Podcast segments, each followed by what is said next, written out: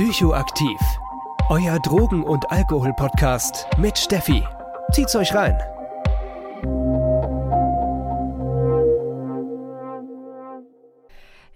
Leute, was geht? Ich kann es einfach nicht glauben. Wir haben die 20. Folge. Ganz ehrlich, als ich mit meinem Projekt angefangen habe, war ich mir wirklich nicht sicher, wie lange ich durchhalte. Ähm, ich verliere manchmal ein bisschen die Interesse plötzlich an irgendetwas. Aber auch hier möchte ich mich erstmal die Folge dafür nutzen und mich wirklich, wirklich bedanken.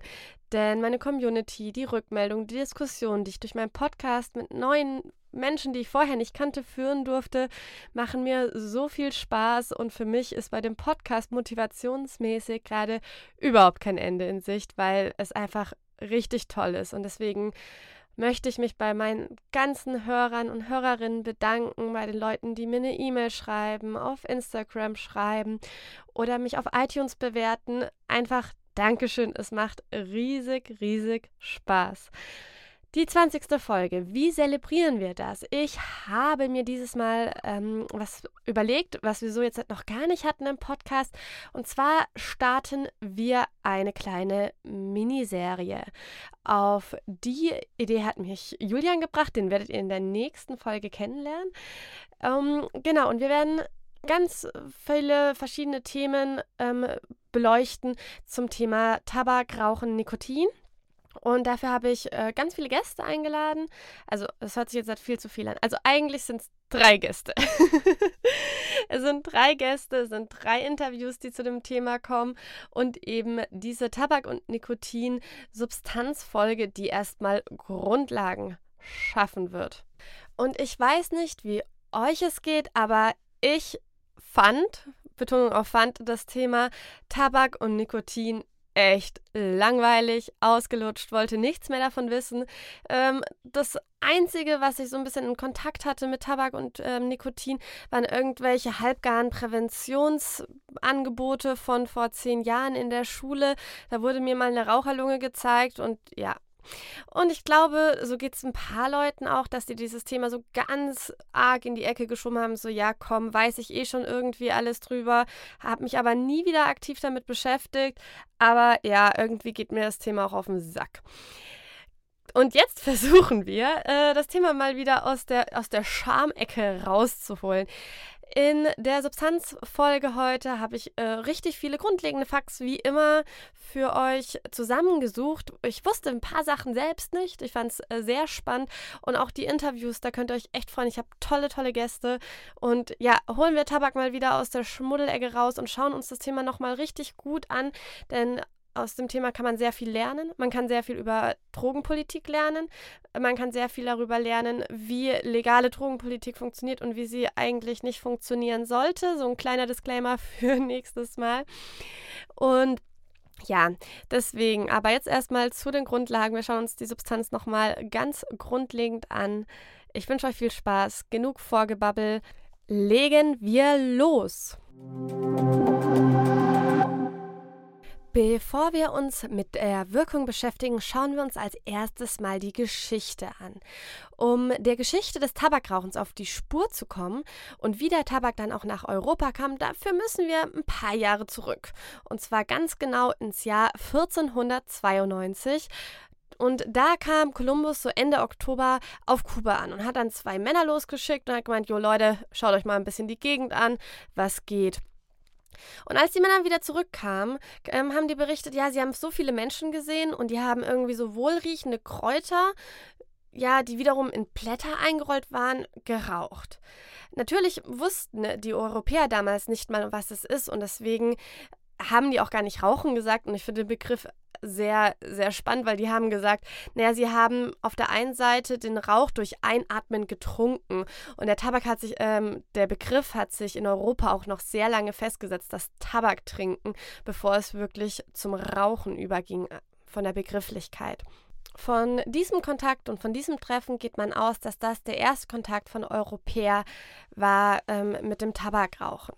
Allerdings ist dann auch mit der Zeit immer mehr aufgefallen, dass nicht nur auf Kuba Tabak geraucht wird, sondern dass sehr viele indigene Völker ganz rund um Amerika geraucht haben. Und zwar, zwar nicht alle und auch nicht allen, ähm, in allen Ländern, aber trotz allem war Tabak damals in Amerika sehr, sehr verbreitet. Aber auch in Asien wurde das Rauchverhalten immer bekannter. Damit meine ich nicht, dass es sich da verbreitet hätte, sondern dass es den Europäern damals einfach aufgefallen ist.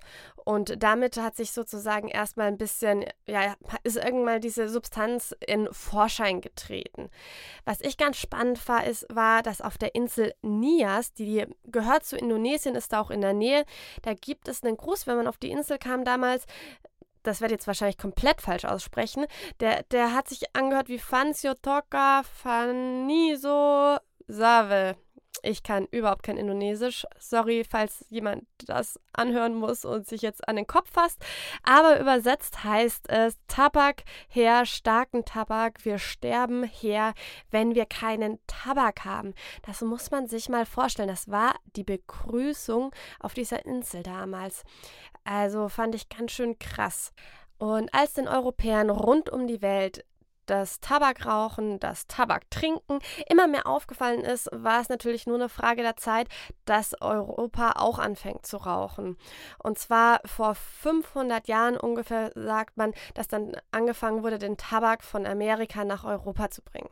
Und am Anfang war halt der Tabak vor allem in Spanien und Portugal publik. Logisch, logisch von dort aus stammten ja die meisten Seefahrer, ähm, die nach Amerika ausgesandt wurden.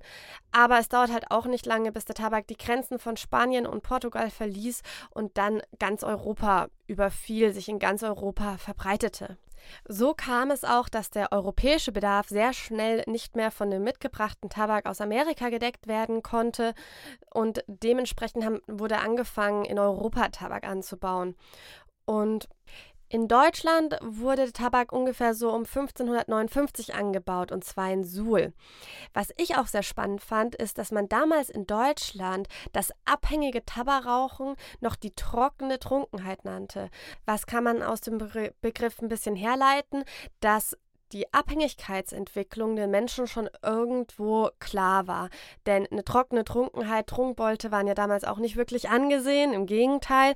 Und eben dieses abhängige Tabakrauchen wurde schon damals verteufelt und äh, eben dementsprechend trockene Trunkenheit genannt. Natürlich war es so, dass der Tabak nicht sich einfach verbreitet hat, sondern es gab schon ein paar Widerstände gegen die Verbreitung des Tabaks. Und so hat zum Beispiel der Papst immer mit Verboten und Strafen versucht, in Spanien und in Rom dagegen vorzugehen. In Deutschland stand im Jahre 1692 das Tabakrauchen noch unter Todesstrafe. Und in der Schweiz war um 1660 Tabakrauchen als schweres Verbrechen gehandhabt. Also man hat versucht, ja, wie man das halt so macht, mit Prohib Prohibition justiziell irgendwie da den Riegel vorzuschieben. Das Ganze war aber nicht von so viel Erfolg geprägt und Papst Benedikt VIII., der war von 1724 bis 1730 Papst und hat unter anderem auch gerne Tabak geschnupft, der hat am Ende alle Erlasse um, aufgehoben. Und das hatte vor allem den Grund, dass er in den Glaubensgemeinschaften ja den Anblick verhindern wollte, wie sozusagen kirchliche Würdenträger von damals eben schnell immer in den Nachbarraum rannten und heimlich ein paar Züge geraucht haben. Also das muss man sich mal vorstellen. Da wurde sozusagen der Sucht nachgegangen ähm, des Rauchens und das musste man halt heimlich tun, weil es war ja eigentlich verboten. Und äh, natürlich waren auch Pfarrer ähm, oder Bischöfe oder was auch immer nicht wirklich davon ausgenommen und somit haben sie das immer heimlich gemacht und seien, sind dann wohl immer ja so in kurzen Zwischenzeiten vor der ganzen Gemeinde mal ganz schnell in den Nachbarraum gerannt, um dort schnell ein, zwei Züge zu ziehen und zack wieder zurück. Und ja, Papst Benedikt der Achte sagt halt so, jo, okay, dann scheiß auf die ganzen ähm, Erlasse, wir heben die jetzt auf, dann haben wir den ganzen Käse nicht mehr. Ganz am Anfang wurde der Tabak vor allem in Pfeifen geraucht und im 18. Jahrhundert wurde dann das Tabakschnupfen immer populärer und zu Beginn des 19. Jahrhunderts kam dann eben auch die Zigarre auf den Markt und 50 Jahre später auch die Zigarette. Einen wichtigen großen Umschwung gilt es noch zu verzeichnen, und zwar so ungefähr ab 1950, denn da kam halt das Tabakrauchen langsam aus der Schmuddelecke raus und verbreitete sich immer mehr und wurde dann zu einer gesellschaftlichen Norm. Ne? Vorher haben wir das, ja, okay, macht jeder, man kämpft ein bisschen gegen an, aber man muss es irgendwo auch akzeptieren. Aber 1950 war es dann langsam so, ja, okay, es wird zur gesellschaftlichen Norm und es ist zum Teil auch sehr angesehen. Zum Beispiel in den 50er Jahren wurde das Rauchen auch dann für Frauen normal und dann auch sehr positiv konnotiert, denn die rauchende Frau war eben eine emanzipierte, arbeitende Frau. Und im Jahrhundert davor galt es noch als ziemlich unweiblich für Frauen zu rauchen. Aber nur kurze Zeit später, um 1964, verlor dann die Tabakindustrie das erste Mal ihr Gesicht durch den Terry Report. Und der hat nämlich diese gesundheitlichen Schäden des Rauchens untersucht und aufgedeckt. Und es wurde halt klar, dass die Tabakindustrie das schon länger wusste, es aber halt einfach immer, ja, verdeckt gehalten haben. Aber wie ihr wahrscheinlich alle wisst, Tabak gibt es immer noch, die Tabakindustrie gibt es immer noch. Also so krass haben sie dann ihr Gesicht auch wieder nicht verloren. Aber dazu erfahrt ihr in zwei Wochen noch viel mehr. Schauen wir vielleicht noch zum Schluss kurz auf die aktuellen Zahlen. Und zwar aus 2018 habe ich dann Kurzbericht von dem epidemiologischen Suchtsurvey der BZGA.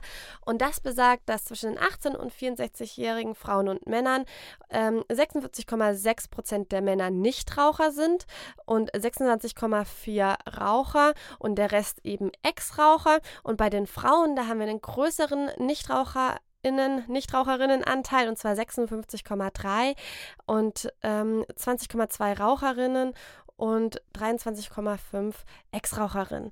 Also doch noch eine ganz schöne Menge, aber man kann eben sagen, dass das Rauchen über die letzten Jahre immer stetig abnimmt. Also es wird immer weniger, immer weniger. Da können wir auf jeden Fall von einer positiven Entwicklung sprechen.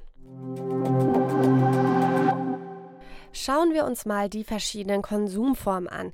Wir haben erstmal ganz klassisch die Zigaretten. Die Zigaretten kannst du in der Packung kaufen, im Lebensmittelhandel oder in irgendwelchen Kiosken, also an sich oder natürlich Tankstellen. Das heißt, Zigaretten sind sehr verbreitet. Es werden immer weniger Zigarettenautomaten, aber auch die gibt es immer noch und man kann eigentlich 24-7 in Deutschland Zigaretten kaufen.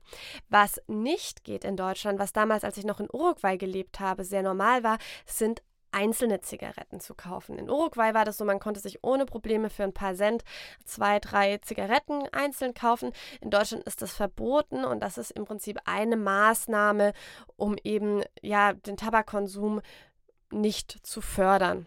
Zigaretten können auf der einen Seite gedreht werden, gestopft werden oder eben komplett fertig fabriziert in der Packung gekauft werden. Kommen wir zu einer anderen Konsumart und zwar Snooze. Ich habe das mit Absicht nochmal reingenommen und werde da ein bisschen mehr drauf schauen, da Snooze immer mal wieder so aufploppt, auch während meiner Arbeit. Also jetzt nicht krass, ist jetzt nicht krass präsent, aber ist immer mal wieder Thema. Was ist Snus. Ist wahrscheinlich ein bisschen unbekannter. Man kann sich das vorstellen wie ein kleiner Teebeutel, der mit Tabak gefüllt ist und den klemmt man sich sozusagen unter die Lippe und dann wird von dort das Nikotin und der Tabak ähm, und das alles, was da halt so drin ist, das Geschlons, über die Mundschleimhäute aufgenommen. Snus kommt aus Skandinavien und hat dort wirklich schon eine jahrelange Tradition. Das ist da sehr normal und ist dort auch legal und normal ja, zu kaufen. Und in Skandinavien ist das sogar das Haupttabakprodukt. Und was ich da sehr spannend finde, ist, dass zwar Skandinavien schon eine hohe Tabakabhängigkeit hat über Snus, aber dass zum Beispiel der Lungen, also das Lungenkrebsrisiko dort so gering ist, denn da wird eben der Tabak nicht geraucht, das heißt die Lunge wird weniger angegriffen und somit hängt halt in Skandinavien der Tabakkonsum nicht mit dem Lungenkrebsrisiko zusammen, wie das zum Beispiel in Deutschland oder in Europa der Fall ist. Dafür kann halt Snus verschiedene Krebsarten innerhalb der Mundgegend verursachen und das ist dann ein bisschen weiter verbreitet. Außerdem kann es da zu Zahnproblemen kommen und zur Verfärbung an der Stelle, wo man sich das Snus sozusagen hinlegt. Und das kann auch richtig, wenn man das wirklich sehr übertreibt, sowieso Löcher rein ätzen unter der Lippe. Aber dafür muss man schon sehr viel Snus konsumieren. Was bei Snus besonders ist, dass es vor allem unter Athleten sehr belebt ist, so als kurzes Aufputschmittel und auch wenn man das halt in Deutschland und auch allgemein in der EU, außer Finnland, Norwegen und Schweden, nicht kaufen kann, kann man es halt ähm, sich gut bei Sportveranstaltungen in Skandinavien mitnehmen. Wie schädlich Snooze wirklich ist, ist äh, schwierig zu sagen, denn da spalten sich irgendwie die Geister meiner Quellen. Auf der einen Seite sagen die, ja, Snooze ist so wie drei Zigaretten, aber die werden halt nicht geraucht, sondern sozusagen über, den, über die Schleimhäute konsumiert und damit ist halt die Konsumform eine deutlich geringere, auch wenn die Dosis höher wäre. Also der Schadenspotenzial der Konsumform ist eine geringere.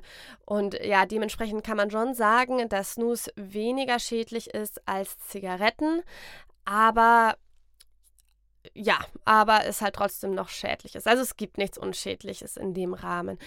Und einen riesengroßen Vorteil hat Snooze auf jeden Fall auch noch, und zwar, man schädigt halt nur sich selbst. Man hat natürlich keinen Passivrauch, weil es nicht geraucht wird, und somit bleibt auch der Konsum und der Schaden bei einem selbst, der sich dazu entscheidet, Snooze zu konsumieren und belastet nicht die Umwelt mit. Es gibt manchmal noch so ein paar Gerüchte, Snooze sei groß verunreinigt, da seien irgendwie Scherben drin, dies, das. Und da muss man sich halt immer überlegen, Snooze kommt aus dem regulierten Markt in Skandinavien. Und wenn man das im regulierten Markt kauft, dann werden natürlich die Inhaltsstoffe nach den verschiedenen Vorschriften vor Ort ja geprüft. Deswegen halte ich tatsächlich diese Gerüchte, dass da irgendwie groß Giftstoffe, also Giftstoffe sind da trotzdem drin, wie halt in Zigaretten auch, aber dass halt eben da Scherben oder sonst was drin ist, ein bisschen fragwürdig. Es sei denn, man kauft das eben irgendwie auf dem Schwarzmarkt. Machen wir mal weiter mit dem Schnupftabak. Den Schnupftabak zieht man sich durch die Nase und der Wirkstoff Nikotin wird dann eben durch die Nasenschleimhäute aufgenommen. Und wie schon in der Geschichte erwähnt, ist es eine sehr alte Konsumform. Das gab schon sehr, sehr früh und ist auch älter als die Filterzigarette, ist aber mit immer weniger verbreitet. Und auch dadurch, dass beim Schnupftabak wie bei Snus keine Verbrennung stattfindet, ist es weniger schädlich erstmal als das Rauchen. Aber wie gesagt, auf gar keinen Fall ungefährlich. Dann haben wir noch die Shisha. Auch zur Shisha werden wir im Laufe dieser Serie noch viel, viel tiefer eintauchen. Aber erstmal ganz grundlegend, die Shisha ist eine Wasserpfeife. Da wird der Tabak eben oben in einen Kopf platziert und darauf kommt dann entweder ein Sieb oder eine Alufolie und darauf die Kohle.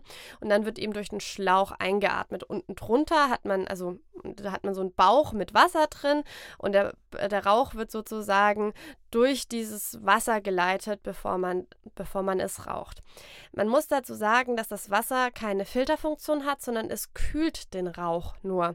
Dementsprechend ist auch einer dieser Shisha-Mythen, das sei total unschädlich, hm, nicht so viel dran, denn ja, der, der, also wir haben da halt keine Filterwirkung in der Shisha drinnen.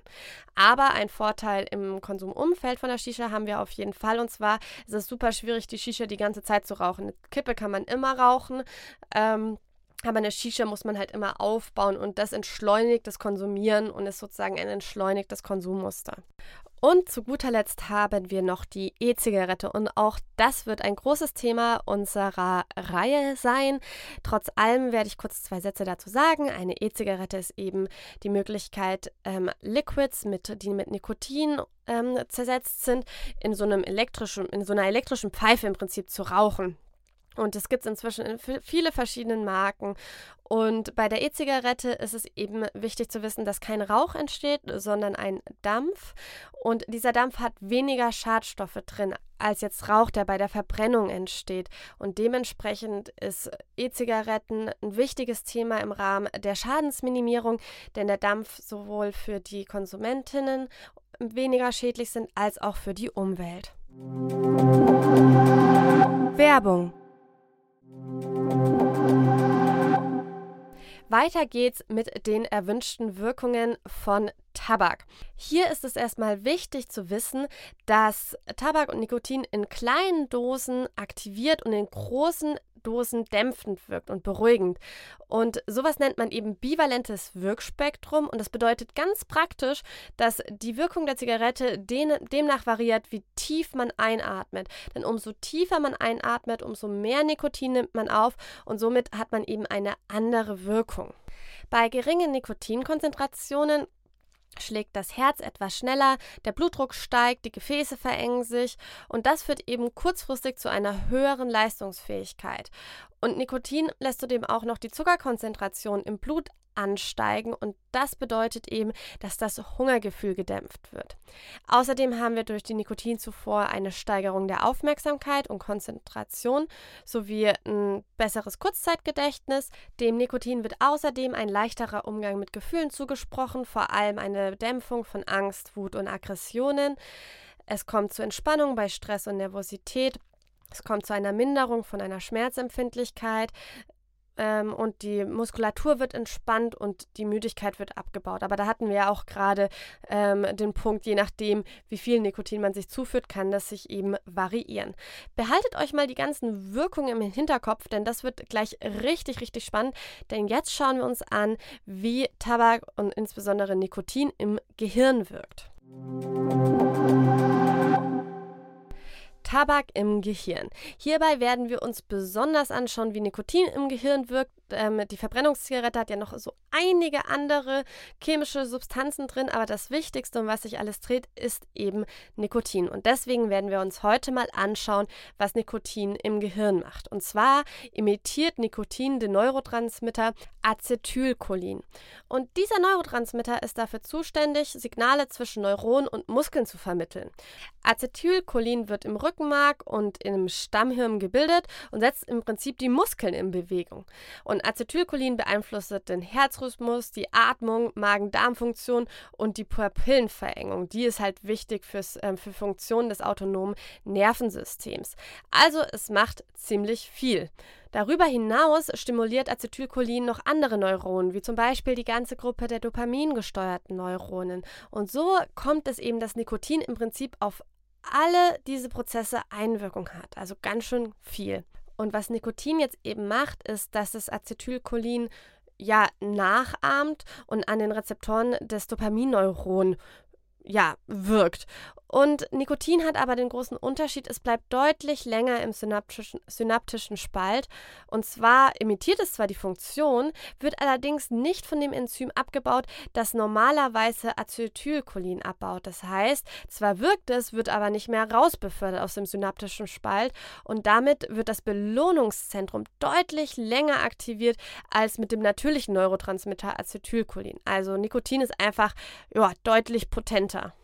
Durch die Aktivierung der Acetylcholinrezeptoren kommt es zu einer Freisetzung unterschiedlicher Botenstoffe wie Dopamin, Adrenalin, Noradrenalin und Serotonin, aber auch von Hormonen wie Cortisol. Und durch die Aktivierung von Dopamin wird eben auch das Belohnungszentrum stimuliert, was ja am Ende immer dazu führt, ähm, dass eine Abhängigkeitserkrankung schneller aufgebaut werden kann. Wenn man Tabak jetzt regelmäßig konsumiert, werden die Rezeptoren aufgrund der stärkeren Stimulation von, durch Nikotin überstimuliert. Und so stellen die also kurzzeitig ihren Betrieb ein und bilden über die Zeit dafür aber neue Rezeptoren. Und somit vermehren sich diese Acetylcholin-Rezeptoren die ganze Zeit, wenn man dann eben regelmäßig raucht. Und im Prinzip ist das jetzt halt so, dass wenn man raucht, diese Rezeptoren erstmal sehr stimuliert werden, dann sind die mal, brauchen die eine Pause, also das heißt, die sind wie so stillgelegt und in der Zeit können kaum Nikotin noch Acetylcholin überhaupt etwas senden. Dementsprechend braucht man auch immer mehr Nikotin, um überhaupt mal ein Signal durchzubekommen.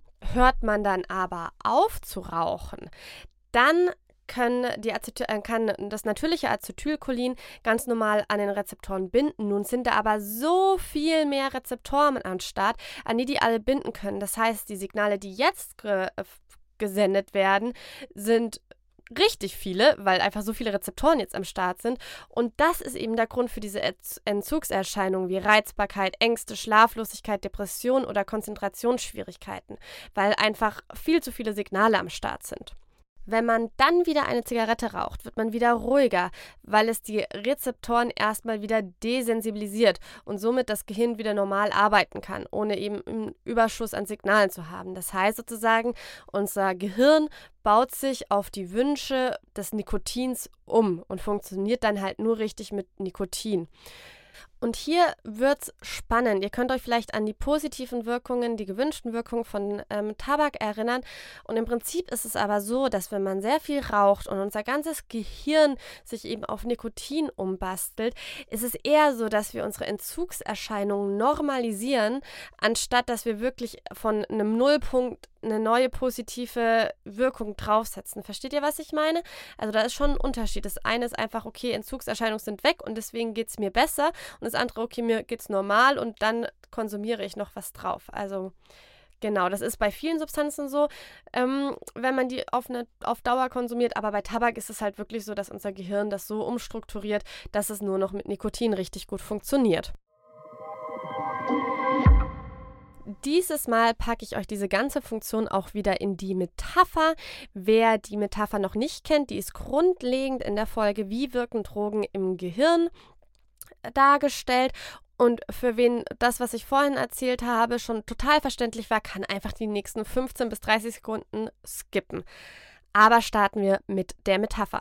Zum Start müssen wir erstmal eine neue Flotte gründen, weil Acetylcholin hatte ich in der grundlegenden Metapher nicht dabei. Und weil Acetylcholin so viel kann, würde ich einfach mal sagen, das ist unsere Managerflotte, weil die eben so viel Einfluss auf ganz viele Sachen haben. Wenn unser Stoffwechsel nun normal funktioniert, dann schickt der Chef des Starthafens, aka Präsynapse, die Managerflotte zum Zielhafen, aka Postsynapse, wo sie an die Anlegestelle geht und die Befehle zu den Funktionen unseres Körpers übermittelt. Wenn wir aber nun Nikotin konsumieren, kommen diese als Sprachexperten daher. Das heißt, die Anlegestelle im Zielhafen checkt gar nicht, dass es nicht die normale Managerflotte ist, ähm, die sonst kommt, sondern einfach welche, die sich ja, als diese ausgibt. Das Besondere ist jedoch, dass diese nicht in den normalen Booten daherkommen, sondern in Frachtern. Aber Frachtern eben unter der Fahne der normalen Managerflotte. Natürlich ist die Anlegestelle erstmal etwas verwirrt, aber scheinen ja die gleichen Leute wie immer zu sein und haben einfach ein wenig expandiert. Und als die Frachter immer regelmäßiger ankamen, wurde die Anlegestelle einfach erweitert und expandiert, sodass man mit den Frachtern wirklich gut klarkam. Der Zielhafen wurde einfach auf den neuen Ansturm abgestimmt. Sind die Frachter aber weg, müssen alle Zielhafenmitarbeiter erstmal in die Mittagspause, weil das so viele Befehle waren, die sie ausgeführt haben. Da braucht man einfach ein bisschen Zeit, sich auszuruhen. Somit macht man für, die, für eine kleine Zeit lang alle Schotten dicht und hat gar keinen wirklichen Bock auf irgendwelche Signale zu verarbeiten. Gut, dass wenn die ersten mit, ähm, Hafenmitarbeiter wieder aus der Mittagspause erwachen und sich um die Anlegestelle kommen, kümmern, erstmal die normalen kleinen Flotten wiederkommen. Nur sind dann einfach viel zu viele Hafenarbeiter am Start und die kleinen Flotten sind total überfordert, die ganzen Hafenarbeiter richtig anzuleiten. Zum Glück kommt dann immer in regelmäßigen Abständen wieder die Dampfer und bringen das ganze Chaos wieder in eine gerade Linie. Ich hoffe, euch hat die Metapher wie immer ein bisschen geholfen, diese ganzen, ja, komplizierten Funktionen im Gehirn besser nachzuvollziehen. Zu guter Letzt schauen wir uns die Risiken und Nebenwirkungen von Tabak an. Bei den Risiken muss erstmal darauf geachtet werden, dass diese nicht einfach nur von Nikotin entstehen, beziehungsweise Nikotin nicht der Hauptverursacher für die Nebenwirkungen ist. Das war mir vor der Recherche auch nicht so wirklich bewusst, muss ich ganz ehrlich sagen, aber es schaut so aus, dass Nikotin erst in sehr hohen Dosen giftig wirkt und wenn man sozusagen das Nikotin, das in der Zigarette ist, rein und nicht rauchen zu sich nehmen würde, ein deutlich geringeres Risiko entstehen würde, als eben, wenn man es raucht, mit dem ganzen Scheiß, was halt sonst noch so im Tabak drin ist. Aber auch hier ist die Datenlage ein bisschen widersprüchlich. Denn trotz allem ist die Wirkung von Nikotin, wie oben beschrieben, gemeinsam mit der schnellen Anflutung ins Gehirn durch die Konsumform des Rauchens schuld an der schnellen Abhängigkeitsentwicklung von Rauchen. Somit kann man das Risiko von der Abhängigkeit schon dem Nikotin zuschreiben. Darüber hinaus sorgt das Nikotin zusätzlich noch dafür, dass unser Belohnungszentrum aktiviert wird und auch hier haben wir eben den Einfluss auf das Abhängigkeitspotenzial vom Rauchen. Dieses Thema wird dann natürlich nochmal richtig spannend, wenn wir mehr über E-Zigaretten reden werden, denn da haben wir eben dieses Tabakprodukt, so wie wir das jetzt in der normalen Verbrennungszigarette haben, nicht mehr. Und was auch noch sehr wichtig ist, denn wenn wir von Tabak reden, reden wir ja schon lange nicht mehr von der Rohform der Tabakblätter, die wir, die damals konsumiert wurden, sondern inzwischen ist es ein sehr komplexes Gemisch aus über 7000 Chemikalien. Also von einem Naturprodukt kann hier wirklich nicht mehr die Rede sein. Neben diesen ganzen Chemikalien ist aber auch wirklich der Verbrennungsvorgang der Zigarette eins der Hauptproblematik. Denn durch das Verbrennen der Zigarette werden die ganzen chemischen Zusatzstoffe natürlich auch verbrannt und sorgen eben für einen Haufen toxischer Nebenwirkungen. Zu der Nebenwirkungliste gehört zum Beispiel unspezifische Herz- und Kreislauffunktionsstörungen, aber auch eine erhöhte Infektanfälligkeit, der Geschmacks- und Geruchssinn kann beeinträchtigt werden. Es kommt zu Wundheilungsstörungen, also dass so Wunden nicht mehr so schnell zuheilen und auch die Haut altert schneller und es kommt zu einer vermehrten Faltenbildung. Bei Männern haben wir zusätzlich noch Potenzprobleme und bei Frauen verminderte Fruchtbarkeit, einen vorgezogenen Eintritt der Wechseljahre und ein erhöhtes, äh, erhöhtes Osteoporose-Risiko. Raucherinnen und Raucher haben etwa ein doppelt so hohes Krebsrisiko im Vergleich zu Nichtraucherinnen und bei starken Raucherinnen steigt es bis auf, die, auf das Vierfache. Vor allem beim Thema Krebsrisiko ist es hier nochmal spannend, Nikotin genauer anzuschauen. Denn ich habe zwar gerade gesagt, Nikotin direkt ist nicht dafür verantwortlich, dass Krebs entsteht, aber dafür indirekt. Denn durch, bei starken RaucherInnen wird der Abbau von Nikotin im Körper extremst erweitert. Man möchte halt den Dreck äh, raushaben.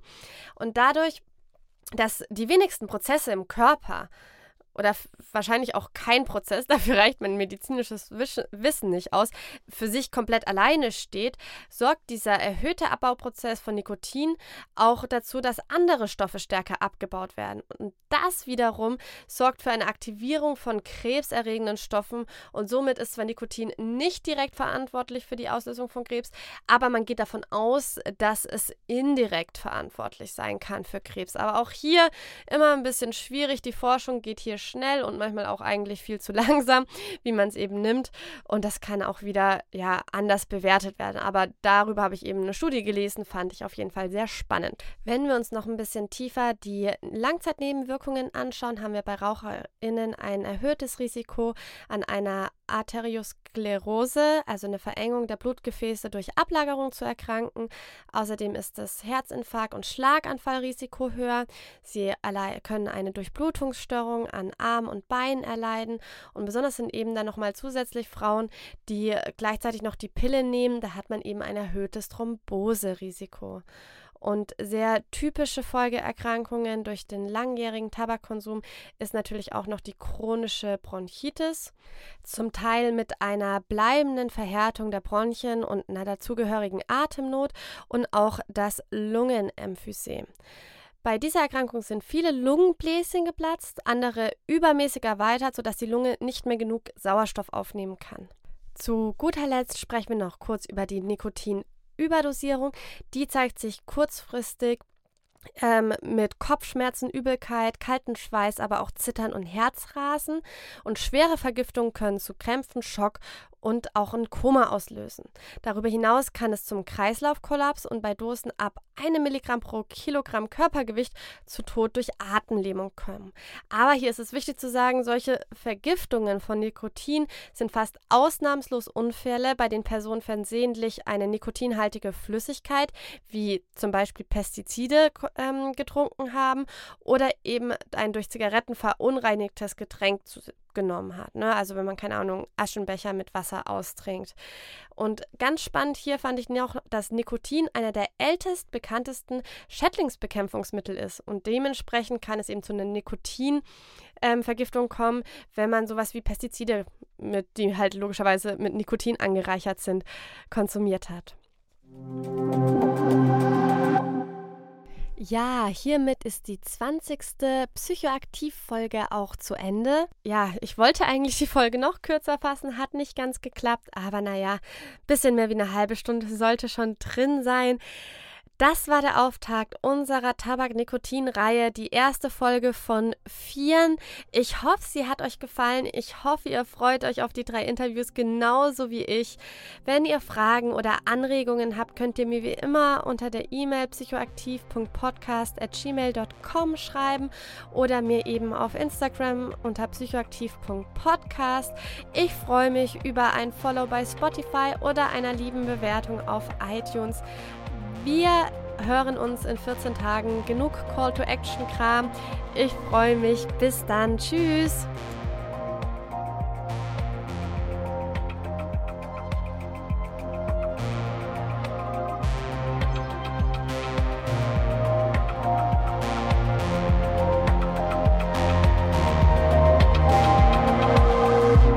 Das war Psychoaktiv, euer Drogen- und Alkohol-Podcast mit Steffi.